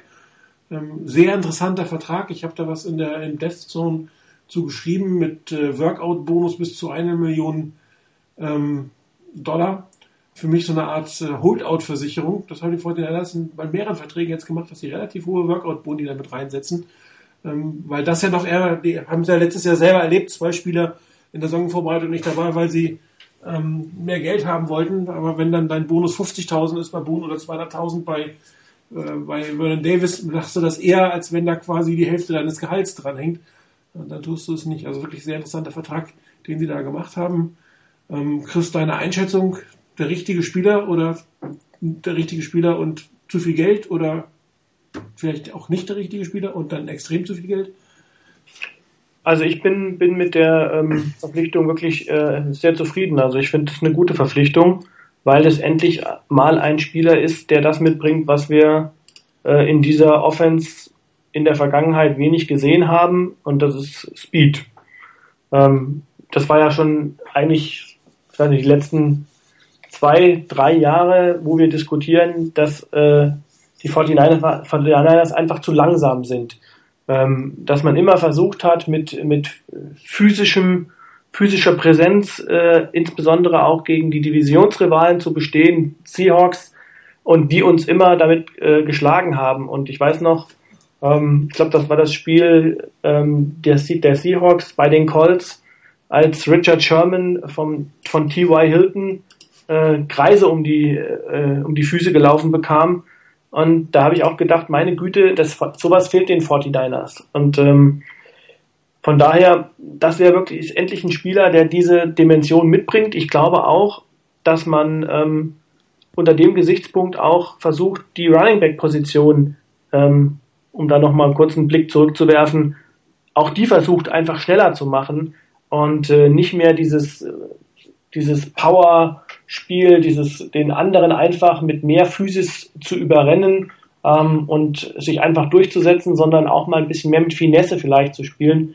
ähm, dass das ein guter und vernünftiger Weg ist. Und ähm, ich wünsche mir, dass Torrey Smith ähm, jetzt auch ein Spieler ist, der mit Colin Kaepernick harmoniert, weil das ist ja auch nochmal eine Geschichte, die man aber nie, ähm, nie, nie wirklich sehen kann, ob das von vornherein funktioniert oder nicht. Ähm, dadurch, dass jetzt Stevie Johnson auch weg ist, zunächst mal, denke ich, wird man vielleicht auch in der Draft nochmal zuschlagen auf der Receiver-Position. Und dann hat man vor allen Dingen auch für die Zukunft, äh, glaube ich, schon wiederum äh, ein bisschen vorgebaut, denn ich glaube, Anquan Bolden, wahrscheinlich wird es sein letztes Jahr sein, denke ich, bei den 49ers. Da muss man sich auch drauf einstellen schon. Und übrigens, Michael Crabtree ist ja noch nicht weg. Ich wollte gerade sagen, das wäre jetzt meine nächste Frage gewesen. Die hätte ich jetzt allerdings an den Rainer gegeben. Ähm, man hat jetzt Johnson entlassen, man hat erstmal Crabtree kein Angebot gemacht. Würdest du einen oder beide jetzt in diesem Zuge ähm, zurückholen wollen? Also ich habe kein Problem mit einem Michael Crabtree. Und was teilweise auf dem Board immer angebracht wird, äh, von wegen mit dem Holdout am Anfang und Diva oder sonst was. Ich weiß nicht, was man da, wo man, wo man das herkriegt. Der Holdout war legitim. Er wollte da einfach nicht gleich mit dem Vertrag und es war in Ordnung. Gibt's normalerweise. Die Sache war danach eigentlich okay. Er hat sich, finde ich, auch immer für die Niners eingesetzt und im Spiel seine Leistung gebracht. Okay, natürlich mit Thema Verletzung ist so eine Sache. Ähm, aber ich hätte kein Problem damit, einen Michael Crabtree wieder in, im Trikot der Niners zu sehen für einen vernünftigen Preis. Ja, ich würde ihn aber mit Sicherheit nicht überbezahlen. Ich würde ihm wahrscheinlich keinen Vertrag geben wie Torrey Smith. Ähm, da hätte ich ein Problem damit eher. Ähm, ansonsten, ähm, wenn ich mich entscheiden muss, ob Stevie Johnson oder Michael Crabtree, dann würde ich wahrscheinlich sogar Stevie Johnson sagen. Ähm, mir gefällt der Spieler einfach. Ich finde, das ist auch einer, der, der ganz gut zu den Niners passt grundsätzlich, der vielleicht nicht die überragende Saison hatte, die man sich gewünscht hatte von ihm auch. Aber es gab Phasen, wo er mit Colin Kaepernick recht gut funktioniert hat. Und wenn er da wieder hinkommen kann, vor allen Dingen letztendlich die Geschichte mit Torrey Smith, wenn der wirklich das Feld ein bisschen stretchen kann und ein bisschen mehr Platz da ist, dann könnte ich mir da auch einen Stevie Johnson vorstellen. Also wenn beide verfügbar sind, ich muss mich für einen entscheiden, Stevie Johnson. Ansonsten, wenn die Niners es schaffen, zum Beispiel Michael Crabtree zurückzubringen, warum nicht? Also ich habe kein Problem mit dem. Ja, jetzt werde ich mich auch mal inhaltlich einmischen, nachdem ich heute sehr viel moderiert habe. Ich finde, dass Michael Crabtree und äh, Torrey Smith sich sehr, sehr gut ergänzen. Michael Crabtree war quasi gezwungen, eine ähnliche Rolle wie Torrey Smith einzunehmen, die er aber nicht einnehmen konnte, weil er einfach diese Endgeschwindigkeit nicht hat. Er hat dafür aber unheimliche Klasse beim Routenlaufen über die Mitte, äh, in den mittleren Distanzen. Da findet er sehr gut ähm, die Lücken. Er ist sehr gut, was die Double Moves angeht. Und wenn du nämlich den hast, den Speedster hast, Torrey Smith, der das, ähm, das Feld zieht, und wenn du dann quasi ähm, Vernon Davis in der Hoffnung, dass er wieder eine gute Saison spielt, und ähm, Michael Crabtree hast, die über die Mitte gehen würden, Crossing-Routen laufen würden und dann quasi einen Anquan Bolden auf der anderen Seite nutzt ähm, für so die 10, 10 and out, was er quasi äh, die letzten äh, zwei Saisons im Schlaf gefangen hat, dann würden sich, würde er sich in seiner Qualität extrem ergänzen. Man würde halt nicht mehr das von ihm verlangen, was er nicht kann, würde ihn gezielt auf Dinge einsetzen können, die für ihn gut sind. Und daher wäre er für mich zu einem adäquaten Preis ein sehr guter äh, Nummer 3 Wide Receiver. Und ähm, ich rechne allerdings ehrlich gesagt nicht damit.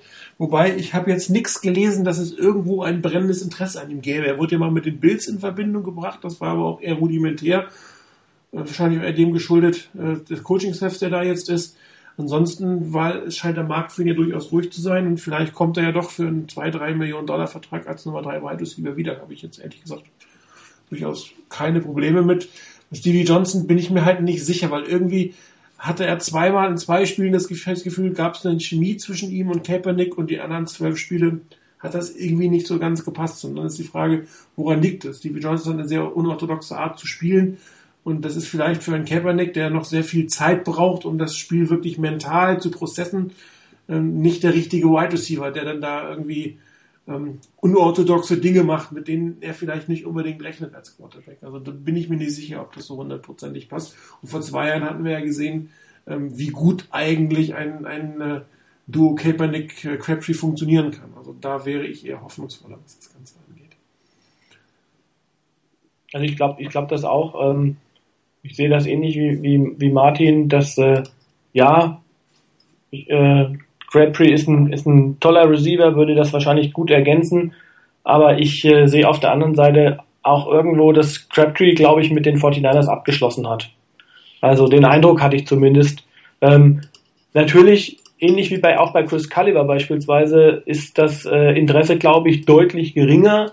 Bisher zumindest hat man es nicht, nicht groß mitbekommen, als äh, man vielleicht angenommen hat bei beiden Spielern. Ähm, ich denke, bei beide wurden ja auch vorher, bevor die Free Agency gestartet ist, gerade auch Chris Culliver sehr gehypt, was das anging, ähm, dass es wahrscheinlich unglaublich viele Interessenten gibt und ich habe bei beiden also nichts gehört bisher. Ähm, oder zumindest außer diesen Bills-Geschichten Bills nicht. Und ich glaube, dass es ja nicht nur darum ging, Interessenten, sondern die haben wahrscheinlich sich auch Vorstellungen gemacht, was sie dort an Verträgen, ähm, an, an äh, Verdiensten pro Jahr haben werden. Und ähm, von daher bin ich mal gespannt. Also vielleicht könnten beide nochmal überlegen, hat man ja damals, ich weiß nicht, war der Sean Goldson auch gemacht, dass man nochmal ein Jahr ihn verpflichtet hat für einen günstigen Preis, um sich da einfach äh, nochmal präsentieren zu können. Also mit einem Einjahresvertrag, ne? Das genau. durchaus interessant, zumal die Cap ja nächstes Jahr nochmal um 10 Millionen steigen soll, da wieder Märkte da sind.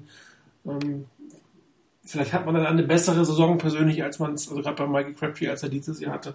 Ja. Muss man einfach sehen. Ich bin gespannt, was da rauskommt. Ähm, Capspace ist wirklich da, relativ viel.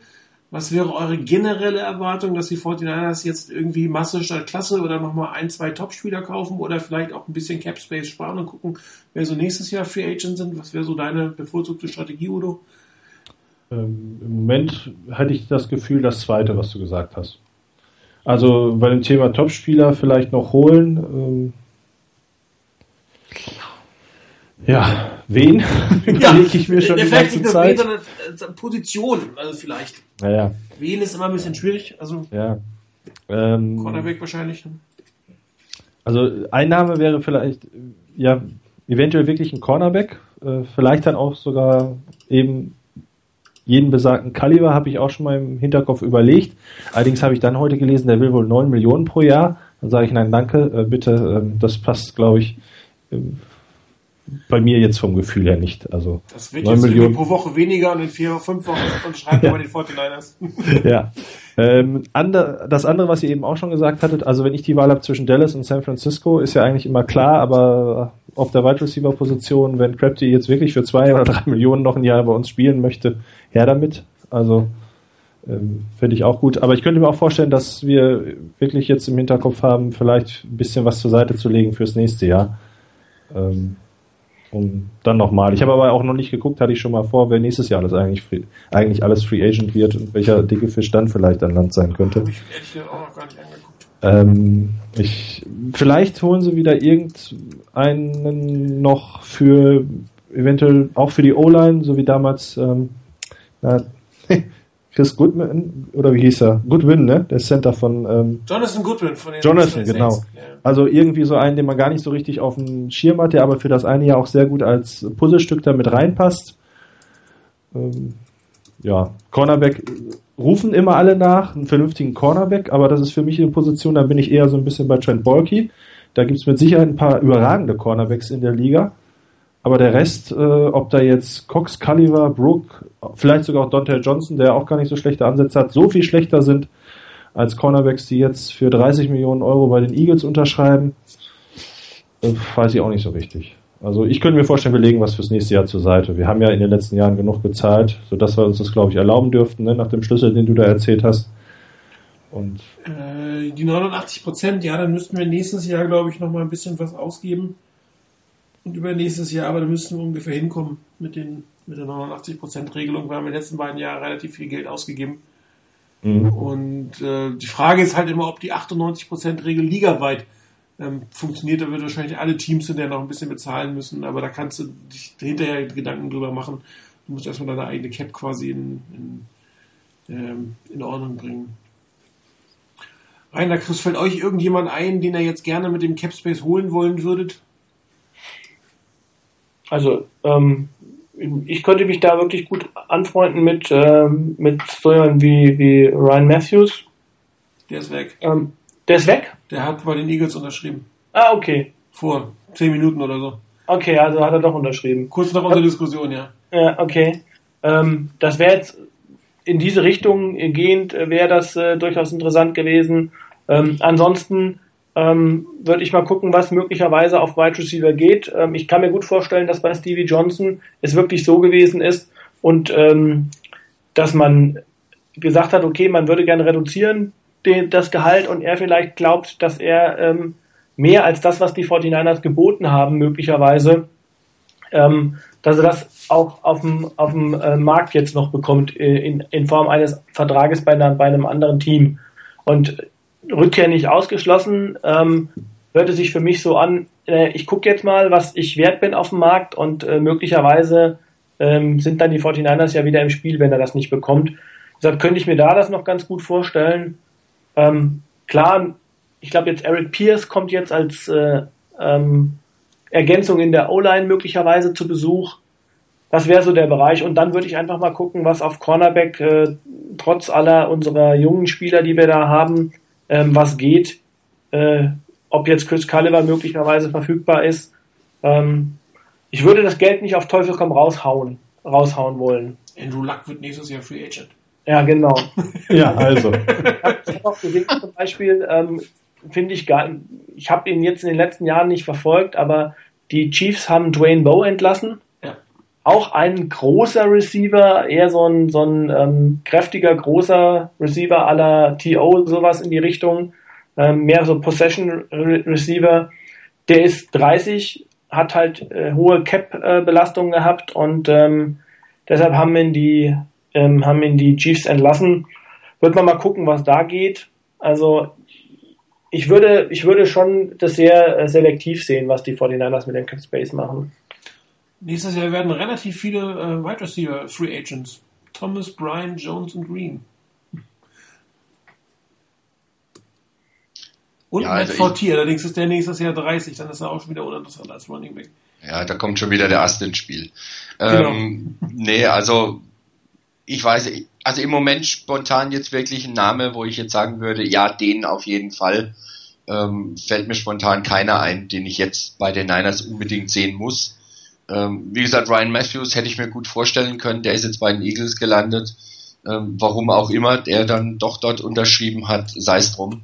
Ähm, den hätte ich mir wirklich gut vorstellen können. Und ansonsten habe ich jetzt keinen konkreten Namen, wo ich sage, der muss es sein unbedingt. Ähm, ich könnte mir vorstellen, dass die Niners vielleicht dann wirklich auf Cornerback doch noch gucken und nicht einfach nur die Jungen spielen lassen, dass da noch was passiert, dass man da auch nicht irgendwie sagt, ähm, das, was wir jetzt an Bord haben, plus vielleicht noch jemand über die Draft, ähm, und damit gehen wir dann in die Saison. Da könnte ich mir schon vorstellen, dass die Niners nochmal sich umgucken, ob da nicht vielleicht doch noch irgendein halbwegs vernünftiger Cornerback über die äh, Free Agency anfällt. Aber ansonsten würde ich da jetzt auch nicht bei den Niners unbedingt sagen, dass sie auf Teufel komm raus jetzt alles raushauen müssen und den Cap Space ausfüllen müssen. Es gibt ja dann vielleicht doch den einen oder anderen, den man dann vielleicht nächstes Jahr ähm, im Lauf der nächsten Saison vielleicht verlängern möchte oder nach der nächsten Saison, da sollte man vielleicht auch noch irgendwo ein bisschen was an Platz haben. Ähm, und von daher, nee, also blinden Aktionismus, da halte ich wenig davon. Er wäre noch Free Agent, ist noch kein Vertrag als CJ Spiller. Wäre sicherlich auch nochmal eine Option. Ja, das geht auch so in die Richtung. Running Back Rotation mit ja. reinzunehmen. Geht auch so in die Richtung, ähm, Matthews wäre mir zwar am liebsten gewesen, aber dann auch so in die Richtung vielleicht Bush ein bisschen günstiger. Ja. Spiller wieder wahrscheinlich eher etwas teurer. Ja. Ansonsten, also ich gehe auch davon aus, dass die Fortinanders sicherlich die eine oder andere Überraschung noch aus dem Hut zaubern, wenn sie es letzten Jahre gemacht werden, gemacht hatten. Ähm, am Ende des Tages wird es aber, glaube ich, durchaus auch diese Draft ein bisschen ankommen. Und äh, das wäre für mich auch der letzte Punkt, mit dem ich mit euch kurz sprechen wollte. Ein Very Early Draft Preview. Wir wissen ja noch nicht genau, wie, die, wie die ähm, Free Agency jetzt ausgeht. Ähm, ob der eine oder andere Position, Rad, Wide Receiver, Cornerback, O-Line äh, noch adressiert wird, D-Line. Ähm, was wären so für euch die vielleicht Top 2 oder 3 Positionen, auch die Top 2 oder 3 Spieler, die ihr wünschen würdet, die die 49ers ähm, adressieren könnten? Diesmal mit einem relativ hohen Pick für, die, für das, was die letzten drei Jahre gewohnt waren. Wer mag beginnen? Also ich kann, ich habe jetzt mit Namen im Moment kann ich noch nicht viel dienen. Dazu habe ich mich zu wenig damit auseinandergesetzt. Noch das kommt jetzt demnächst, äh, nachdem es jetzt so langsam auch im, auf Facebook so langsam losging Richtung Mock Draft dort. Ähm, da werde ich mich dann so langsam einlesen müssen. Für die Niners generell könnte ich mir zum Beispiel vorstellen, dass sie ähm, nicht zuletzt vielleicht auch in Abhängigkeit davon, wer jetzt, ob jetzt ein ein ähm, Michael Crabtree und oder Steven Johnson zurückkommen, dass man trotzdem nochmal Richtung Wide Receiver guckt und da vielleicht dann zuschlägt.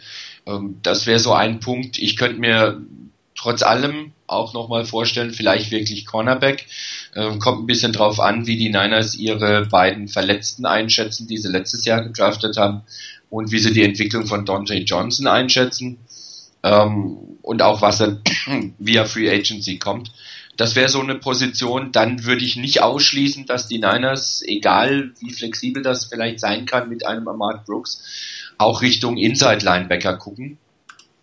Und ähm, wenn Justin Smith wirklich retiren sollte und die Niners das bis zur Draft wissen, ähm, wäre auch eine D-Line-Verpflichtung über die Draft nicht so ganz außen vor, denke ich mal. O-Line ist insofern ein Punkt, ähm, dass man wirklich gucken muss, will man mit denen, die man hat, in die Saison gehen? Will, holt man noch jemanden vielleicht über die Draft, äh, über, über die Free Agency? Ähm, ja, mich würde, wie vorhin gesagt, nicht überraschen, wenn die Niners in der O-Line zuschlagen. Nach dem Motto, da ist einer, wo wir sagen, okay, das ist er und der bringt uns echt weiter über die nächsten Jahre. Äh, ansonsten, wie gesagt, Cornerback, Wide Receiver, eventuell Inside Linebacker oder D-Line. Das wäre so die Richtung. Udo? Ähm, ja.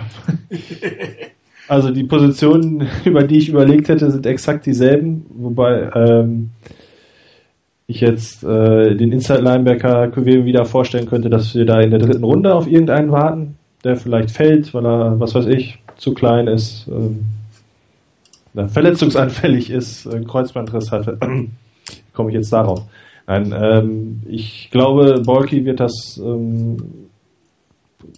einfach mal so relativ entspannt angehen, weil wir, also so wie Rainer schon sagte, wir können Wide Receiver gebrauchen, wir können Cornerback gebrauchen, in der O-Line wäre es vielleicht auch nicht verkehrt und in der D-Line Ähm, das sehe ich so auch als die ersten Positionen. Da wird irgendwas Interessantes so um die 15 hoffentlich noch rumschwirren, wo man sich auch ziemlich sicher sein kann, dass das Spieler sind, die uns äh, voranbringen.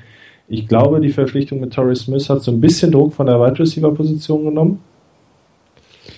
Wobei ich den mit einem kleinen Fragezeichen sehe. Ähm, nicht die Frage, trifft äh, Kaepernick die tiefen Bälle, ähm, sondern ähm, der, der war, schien für mich letzte Saison ein bisschen abgetaucht zu sein. Ich habe das aber auch zu wenig beobachtet. Äh, Gary Kubiak war, der war in Baltimore, ne? Mhm. Ja. Vielleicht lag es auch daran, dass der ja doch eher ein bisschen anders äh, called als äh, zuvor die ähm, Leute da. Ähm, ja, der Name Dorian Green Beckham zum Beispiel, der immer wieder gefallen ist. Äh, ich weiche da erst so spontan so ein bisschen zurück, aufgrund der charakterlichen Fragezeichen. Ob ich den gleich mit 15 holen würde, für mich einfach, seitdem ich ihn das erste Mal spielen gesehen habe, ohne jetzt die anderen Wide Receiver mir anzugucken, wenn der Mary Cooper an 15 da wäre, nehmen. Also dann wäre das so mein Wunschspieler, weil du eben so nachgefragt hast, so ein paar Namen, ähm, die man vielleicht schon auf dem Zettel hat. Aber was in der O-Line jetzt, außer Brandon Scherf als Offensive Guard, den ich mir gut vorstellen könnte, oder D-Line oder auf Cornerback los ist, kann ich im Moment auch mit Namen so gut wie gar nicht dienen. Nee, da muss ich auch erst noch ein bisschen Studium betreiben. Chris, bevor du deine äh, umfassenden Wissen zum Thema Draft, wir hatten noch eine Frage von Filz zum Thema Kenny Britt als Wide Receiver Option. Was hältst du davon? Wer, nochmal? Kenny Britt als Wide Receiver Option hatte Filski gerade auf dem Board gefragt. Ähm, also bin ich ein bisschen skeptisch, weil ähm, ich glaube, der war in seiner Karriere mehr verletzt, als er auf dem Feld gestanden ist. Ähm, hat mich jetzt auch äh, bei den Rams äh, nicht wirklich über, äh, war ja glaube ich bei den Rams zum Schluss Ja. nicht wirklich überzeugt. Ähm, also da wäre zum Beispiel ein Spieler wie Train Bow für mich, äh, würde ich eher zugreifen, wenn er, hängt natürlich immer vom Preis ab, ist völlig klar.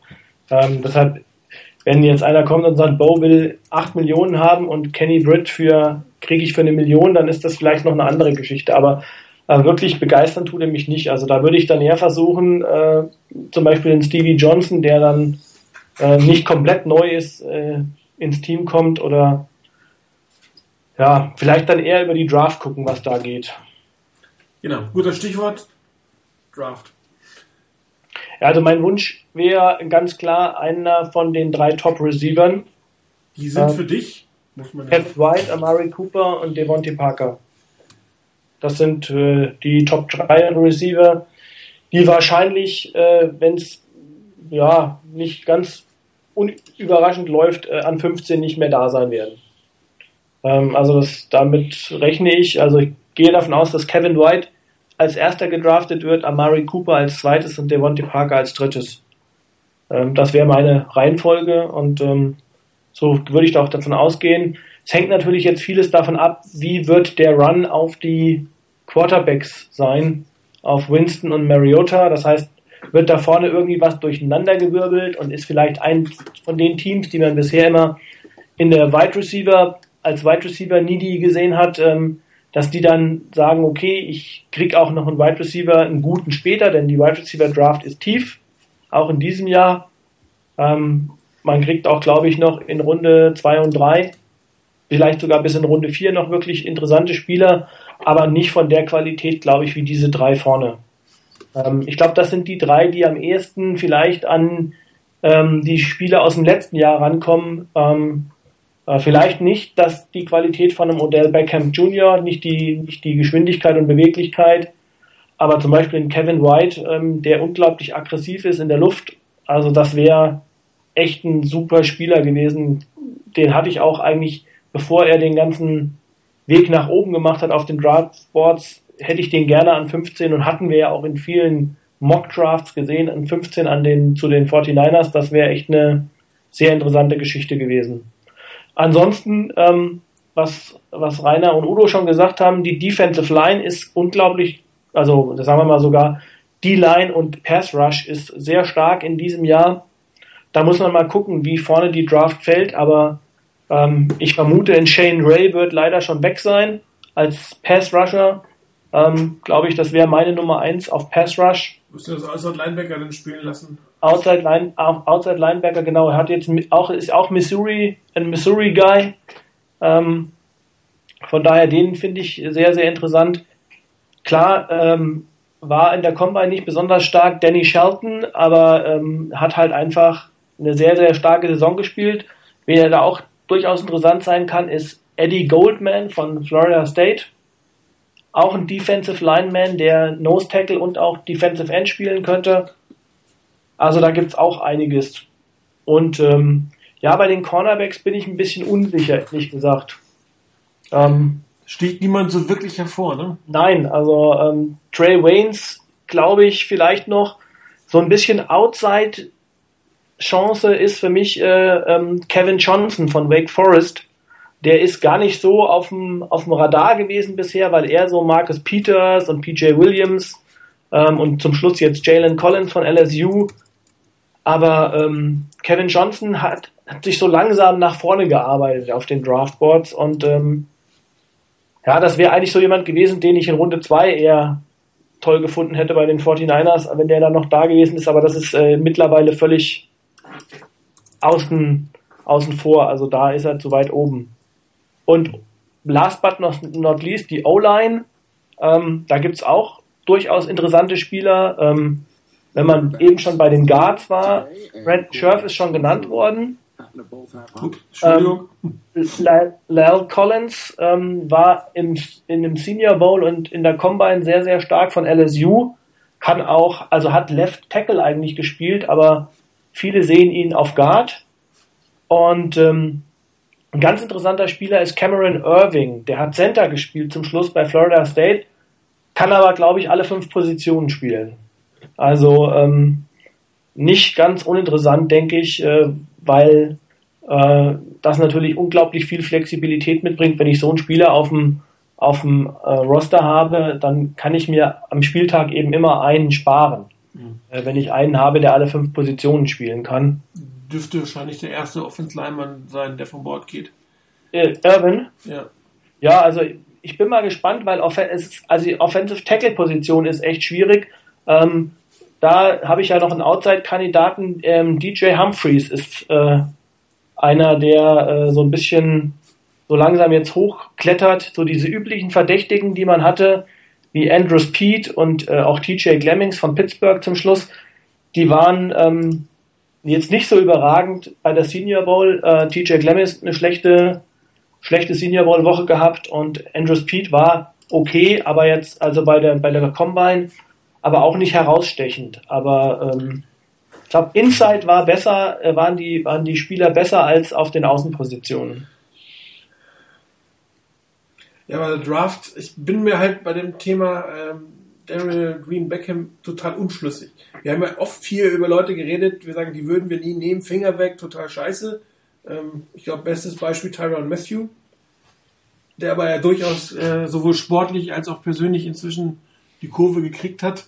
Vontaze Perfect gut, da gab es jetzt am Anfang wieder Probleme mit ihm, aber trotzdem, auch da ist es eine völlig andere Karriere, als wir sie äh, vorhergesehen haben. Und äh, die Frage ist, man hat leider nichts rausgehört, wie Green Beckham die Interviews in der, in der Scouting Combine äh, überstanden hat. Oft kommt ja irgendwas raus, besonders gut, besonders schlecht. Bei dem war irgendwie überhaupt nichts zu hören, ähm, was mich ein Stück weit wundert. Es wäre halt mal so ein High-Word, High-Risk, High-Reward-Pick. Ähm, 6544 sind, glaube ich, seine, seine Daten. Ähm, weil ich bin der Meinung, ähnlich wie du, Chris, dass, dass White Cooper und Parker an 15 schlichtweg nicht mehr da sein werden. Und äh, dass die das dann irgendwie entweder einen Plan B brauchen in irgendeiner Form und der Worst Case wieder, dass man wieder zurücktretet, zurücktretet, zurücktretet und dann den zweiten ähm, AJ Jenkins oder wie hieß der andere Wide Receiver? Rashawn Woods. Rashawn Woods, vielen Dank holt oder ob man tatsächlich oder ob man den anderen Weg geht. Wobei Uptrade, außer jetzt für, für Eric Reed äh, in der ersten Runde, das war ja bis jetzt nicht unbedingt so ähm, Balkys Ding. Aber also ein Uptrade würde ich in diesem Jahr auch irgendwie äh, nicht machen wollen, weil. Wegen der wenigen Picks, die da sind, ne? Die, ja, einmal die wenigen Picks. Und ähm, es gibt halt Positionen, die in, in den mittleren Runden einfach echt stark und gut besetzt sind. Also zum Beispiel Running Back. Runde zwei und drei bei den Running Backs, da wird einiges da sein. Also ähm, bin ich sehr gespannt. Da gibt's David Johnson zum Beispiel, total interessanter Running Back, vielleicht Runde 2, 3. Ähm, auch, äh, auch so jemand wie ein TJ Yeldon oder David Cobb ähm, in Runde 3 oder 4 kann durchaus äh, denkbar sein. Da jetzt solche Picks müsste man abgeben. Äh, wahrscheinlich, je nachdem, wie weit man von 15 nach oben will. Und man muss wahrscheinlich, wenn man nach oben will, bis auf jeden Fall vor Minnesota. Ich glaube, die sind dann 11. Um Und, noch einen der drei zu kriegen. Ne? Um noch einen der drei zu kriegen. Ja. Das Und ist mindestens die dritte Runde, eher mehr. Bei Im, Dorian, Zweifel, im Zweifelsfall, wenn es mit der Draft nicht klappt, mit einem vernünftigen Running Back. Es ist ja wieder einer auf dem Markt, nämlich Trent Richardson wurde gerade entlassen. Uh, Das war jetzt aber eher ein Scherz. Ja. Also Dorial Green Beckham äh, könnten die 49ers nehmen, wenn sie gleichzeitig Jack Schaefer nehmen würden. Das ist nämlich, dann müssten sie auch den verpflichten ähm, von der Adult Service Division North County Office vom Probation ähm, äh, Center Santa Clara County Probation Department. ähm, dann äh, könnten sie gleich vielleicht auch noch äh, so jemanden holen und dann ähm, geht das auch mit Dorial Green Beckham und mit den anderen Kollegen, die man dann auf dem Roster hat. Greg Hardy oder so. Der soll ja gar nicht kommen. Ja, Draft ist ein gutes Stichwort. Die Draft ist dieses Jahr über das erste Mai-Wochenende, wenn ich es richtig in Erinnerung habe. Korrigiert mich? Nein? Gerade am 30. April. Ja. Über das erste Mai-Wochenende, genau. ja. Vielen Dank. Richtig erinnern. Ähm, der Donnerstag davor, es wird der späteste Zeitpunkt sein, wenn es die nächste Sendung von uns geben wird. Mal gucken, wenn sich irgendwas lohnt. Ähm, wenn sich jetzt noch einiges tut in der Offseason, werden wir sicherlich auch dazwischen noch eine Sendung machen. Bringt aber natürlich nichts, nur wenn irgendwie drei Backups für die 49ers äh, auf der äh, Panther-Position geholt wurden. Dafür werden wir natürlich keine eigene Sendung machen. Aber ähm, zur Draft, wie immer, wird es eine Pre-Draft- oder Post-Draft-Sendung geben. Glaube ich, mit die beliebtesten Off-Season-Sendungen, die wir so haben, macht uns, glaube ich, auch am meisten Spaß. Wir werden wahrscheinlich sowas wie eine Mock-Draft wieder vorbereiten, oder? ja, schon. Ja, gerne. Würde ich sagen, ne? Ja. Aber müssten wir uns dann mal dran setzen, wie wir das Ganze machen. Und ansonsten danke ich euch dreien heute fürs Mitmachen, euch draußen fürs Zuhören. In der Spitze waren wir, glaube ich, 37, super wert. Hätten wir ehrlich gesagt nicht mitgerechnet in der Offseason, obwohl die Woche so turbulent war. Vielen Dank dafür. Und äh, wir hören uns spätestens in fünf Wochen in der Pre-Draft-Sendung, die 119 des Fans und Webradio. Bis dahin wünsche ich euch eine schöne Zeit, frohe Ostern und bis dann. Ciao.